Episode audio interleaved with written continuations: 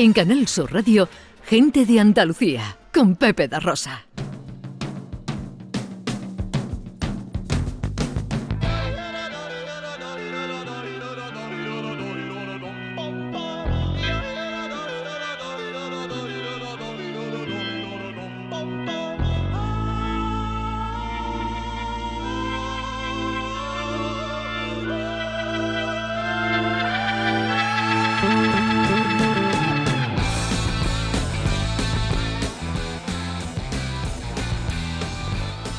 Tiempo para pensar, tiempo para la filosofía con Maese Vico, también conocido como señor pastor.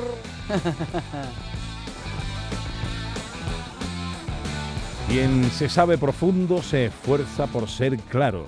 Quien desea parecer profundo a la gran masa se esfuerza por ser oscuro. Pues la gran masa considera profundo todo aquello cuyo fondo no puede ver, tan temerosa y tan poco le gusta entrar en el agua. Cita de Nietzsche. Y Sí, que nos señor. sirve para introducir el tema de hoy. Nos sirve perfectamente porque, de hecho, cuando estaba yo estudiando en la facultad hace ya demasiados años, con alguien que tengo aquí sentado muy cerca mía, que además estábamos juntos en la misma banca, resulta que nos decían los profesores, sobre aquello que no sepa ser demasiado claro, sé oscuro.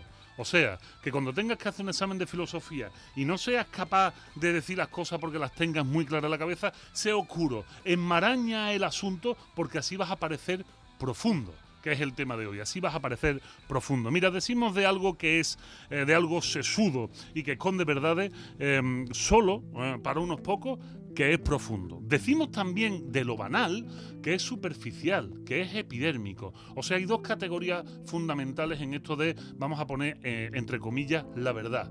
Hay una verdad profunda, hay una verdad eh, que es inamovible, hay una verdad sólida y hay una serie de verdades que vienen y van con el aire porque en lo, en lo superficial es donde sopla el aire y en lo profundo parece, parece que todo está quieto, que no hay movimiento. Por eso cuando hablamos de lo profundo siempre se nos viene esto a la cabeza. En lo superficial, por ejemplo, están los granos en la piel. Un grano del culo puede doler muchísimo, pero no te va a matar. Sin embargo, los problemas que te ocurren en lo profundo, eso sí pueden, eso sí pueden matarte. Y aquí, en nuestra tierra, que de esto sabemos mucho, a lo profundo también le damos, le damos otra palabra maravillosa que es lo hondo. Lo profundo es lo hondo. Y le damos un criterio de verdad, como decía, inamovible, a base de otras muchas cosas que se tienen que edificar encima. Porque lo profundo en una casa son sus cimientos. No hay nada más profundo en una construcción que los cimientos. Y si los cimientos no son sólidos, rígidos e inamovibles, por muy bien que haga- que hagamos toda la arquitectura superior, al final se va a caer. En lo profundo pasan muchas cosas. En lo profundo es un sitio, y aquí voy a romper un poco esta lanza que siempre rompo por, por la ciencia y por el pensamiento eh, muy positivo. En lo profundo también se dan oscuridades y magia. Esto es muy importante. En lo profundo está lo simbólico. En lo profundo es donde se empiezan a verbalizar y a materializar las cosas. Y para que la gente me entienda, ¿de qué estamos hablando cuando hablamos de esa magia de lo profundo? Eso eso desconocido en nuestros ojos y que aparece solo, como una revelación a alguna gente. Decían los alemanes, los alemanes del romanticismo de hace ya más de 200 años, que existía cierto genio creador en ciertas personas que le permitía precisamente eso, ¿no? Eh, Generar, hacer cosas, ¿no? Hacer cosas diferentes, cosas que, que- que- podían inspirar a todos los demás. A los franceses, los franceses también tienen un nombre para esto de- del genio. Ellos le llaman el esprit, o sea, el espíritu, algo que está ahí. Pero que los andaluces, los andaluces tenemos también lo nuestro. Los andaluces a eso que habita en lo profundo, que no somos capaces de darle materia, que no somos capaces de darle forma, lo llamamos duende o lo llamamos aje. Señor. Y cuando hablamos del aje decimos, ¿qué aje tiene? ¿Qué significa que aje tiene? ¿Qué gracia tiene? Ángel, gracia, duende, arte. Sin embargo, la etimología de la palabra gracia es mucho más bonito que eso. La gracia es un don, un don que te es dado, un don que te puede ser prestado. Y los griegos tenían muy claro eso de las gracias. Para ello había nueve musas, que no vamos a repetir todas una detrás de otra, pero si estuviera David Jiménez con nosotros nos diría nueve, mucha mayonesa para tan poca gamba. es lo que nos diría ahora mismo David si estuviera con nosotros. Las musas son aquellas que inspiran a los artistas y que les prestan ideas, que les dan ganas de hacer cosas. O sea que en lo profundo también está ese genio creador, ese duende nuestro, en lo hondo que diríamos. Decía Picasso, y esto es una cosa maravillosa ya que hemos hablado de los espetos de sardina, decía Picasso que él creía en la inspiración, que él creía que las musas existían. Sin embargo, decía Picasso, por favor, a mí las musas, siempre que me lleguen, que sea cuando estoy trabajando. O sea, eso decía Picasso, claro. No, no, se nos tiraba la partola. Y para hablar de las musas, y no tanto de las musas, sino más bien de lo profundo, de lo hondo, de las honduras, de dónde nos estamos metiendo, pues yo creo que nada mejor que traer a una persona que lleva dos años a fondo investigando sobre lo profundo, un profesor de la Universidad de Sevilla, a mí esto se me llena la boca por todos lados cuando lo digo, porque era mi compañero de pupitre y porque, bueno, hemos hecho muchas trastadas y muchas peregrullas y hemos abierto muchas botellas. Hablaremos otro día de las Eso es. Eso hablaremos otro día. Que no es otro que mi amigo Nolo Ruiz, es profesor de la universidad, un experto en muchas cosas, entre ellas autor de, del libro de filosofía del, del flamenco y también de un librito, de un librito maravilloso que se llama El filósofo hispalense, que habla sobre un tal Isidoro de Sevilla, por si a nadie le suena. Así que bueno, está con nosotros Nolo. Nolo, eh, muy buenos días, compañero. Hola, buenos días, buenas tardes casi ya. Bienvenido a Gente de Andalucía y a Canal Sur Radio, hombre. Muchas gracias, para mí es un placer siempre estar aquí, eh, estar en, mi casa, la casa de, todos los andaluces, y me vaya a permitir que empiece mm, diciendo una cosilla, ¿no? Dos cosillas en realidad, ¿no? Lo primero me gustaría daros las gracias a, Ana y a ti, Pepe, a Canal Sur en, en particular, eh, por la apuesta que hacéis por la filosofía, ¿no? Los filósofos parece que por todos lados nos pegan collejas y nos dicen si servimos, si no servimos, si qué hacemos, qué no hacemos, ¿no? Y en un espacio como, como este de, de, fin de semana, con tantos oyentes, la apuesta que hacéis por la filosofía, bueno, tenéis que pasar un día por la facultad para que os invitemos a una Coca-Cola o algo, porque la verdad que sobre todo todas las estudiantes y todos los estudiantes de filosofía de Andalucía, todas las filósofas y los filósofos de Andalucía, que parece mentira, pero que somos muchos, porque Andalucía es históricamente tierra de filósofas y tierra de filósofos, pues seguro que están muy agradecidos con vosotros, ¿no? Pues podemos hacer un día un programa, ¿no? En la Facultad de Filosofía. Estáis más que invitados, ¿Eh? además vamos a intentar montar, estamos ahí trabajando en un proyecto y vamos a intentar montar en la facultad un, laboratorio de filosofía, que se salga un pelín de los límites de la academia, que pueda ser un poco más creativo y donde sobre todo eh, los estudiantes eh, puedan desarrollar eso que en las clases un poco se les permite menos, porque bueno, eh, nuestra, nuestros deberes que aprendan todo lo que puedan, ¿no? Pero tiene que haber espacio también para, para otras cosas, ¿no? Bueno, Nolo, ¿cómo podríamos definir lo profundo? definir lo profundo es, nunca mejor dicho, y me vaya a permitir la perogrullada, es profundamente complicado. y eso es, profundo.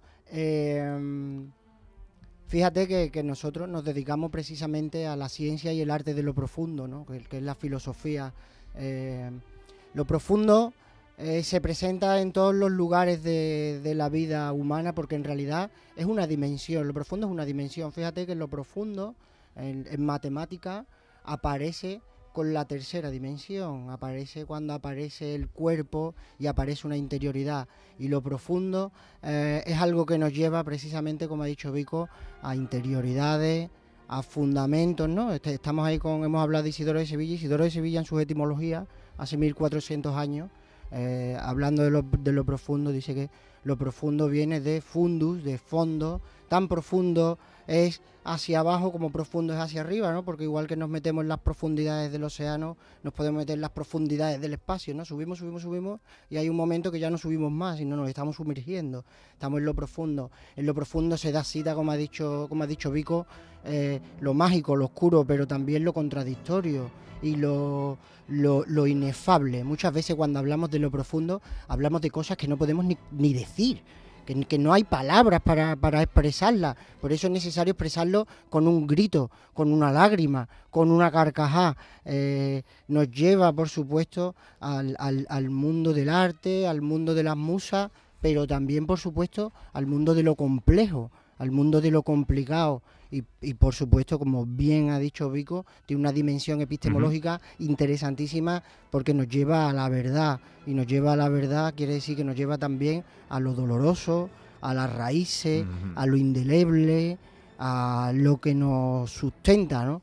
Es muy interesante en realidad. Em, yo conozco la respuesta que tú puedes dar, pero los oyentes no. Ah. Estamos, estamos todos preparados, todos los seres humanos estamos preparados para participar. Sabemos que participa. tú y yo sabemos que todos participamos de lo profundo, pero ¿están todos los seres humanos, el común de los mortales, preparados para reconocer cuando está participando de lo profundo? Bueno, la verdad que es que hay veces que ni siquiera eh, personas que, que podemos decir que hemos tenido la, la fortuna de, de- estudiar, de prepararnos, de, de- de ir ahí con, con- detalle, eh, no sabemos muchas veces exactamente bien eh, cuando eh, algo es verdaderamente profundo, como tú has dicho al principio en tu introducción, ¿no? O cuando caemos en lo, en lo ridículo, ¿no? Porque muchas veces, eh, como decía Ortega y ¿no? Profundizando, profundizando, profundizando, llegamos al otro lado y volvemos a salir por el otro lado eh, de la superficie, ¿no? Pero por supuestísimo que sí, que los seres humanos, si están preparados para algo, precisamente es para lo complejo, para lo difícil, para lo profundo. El simplismo y la superficialidad es enormemente interesante y además enormemente necesaria. Pero quedarnos siempre en la epidermis eh, es renunciar también a la humanidad misma que, que nos trae a donde, a donde estamos, ¿no? Los pájaros vuelan y los guepardos corren tela de rápido y las ballenas pueden nadar grandes distancias y los seres humanos estamos preparados para pensar, para acceder a lo complejo, a lo difícil, para no quedarnos siempre en, lo mínimo. Eh, Nolo, nos da miedo lo que no conocemos bien. Parece que allí nada está muy claro. ¿Eso invita o nos lleva a una vida eh, superficial? ¿Y esto es malo de alguna manera? no sabría exactamente qué decirte, ¿no? Porque eh, cuando nos referimos a, lo superficial, nos referimos a lo profundo, a veces tendemos a caer eh, en, in- en imaginar lo profundo como algo, como algo idealista, algo abstracto, ¿no? Y lo superficial relacionado con la materialidad, ¿no? En realidad no, en realidad podemos encontrar profundidades incluso en lo más superficial en todo aquello que nos presenta una dimensión tridimensional. Es que ten en cuenta que un pensamiento eh, filosófico, una ecuación, pueden ser enormemente profundas. Pero dime tú si no es profundo, si no es profunda la risa de un niño o el, el llanto cuando, cuando se muere alguien a quien tú amas, también profundamente. Tanto que no se puede decir, y eso está a flor de piel. Eso también es parte de la superficie, pero es una superficie que se mete hasta adentro, es otra dimensión, en mi opinión. Para cerrar, para pa- cerrar. Para cerrar, simplemente vamos a quedarnos con un ejemplo de que lo profundo también está en la casualidad. Una escena maravillosa, antes de que venga aquí el, el- nuestro amigo, eh, el director de cine, hay una escena maravillosa, Nolo, que es la muerte de la, de la hija de, de Corleone, de Michael Corleone en El Padrino 3.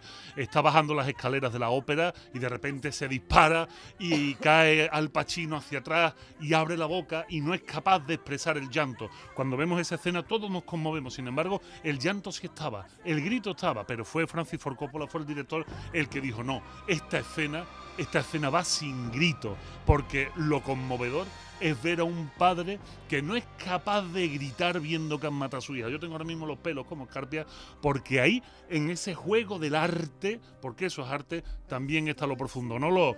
Muchísimas gracias por haber venido y espero que no sea la última, por Dios. Bueno, yo, como siempre, eh, eh, dispuesto para lo que vosotros queráis. De nuevo, mi agradecimiento por este espacio a la filosofía y venirse a la Facultad de Filosofía. Además, eh, lo- lo- invito a todas las andaluces y todos los andaluces, ¿no? Que la Facultad de, de Filosofía es un espacio para estudiantes, pero es un espacio para todo el mundo. Es un espacio público para que vayamos a escuchar filosofía, a leer filosofía, a hacer filosofía, a pensar y a divertirnos. Es Nolo Ruiz, profesor de filosofía de la Universidad de Sevilla, autor del libro Filosofía del Flamenco y autor de El filósofo hispalense, biografía hiperbólica de San Isidoro de Sevilla.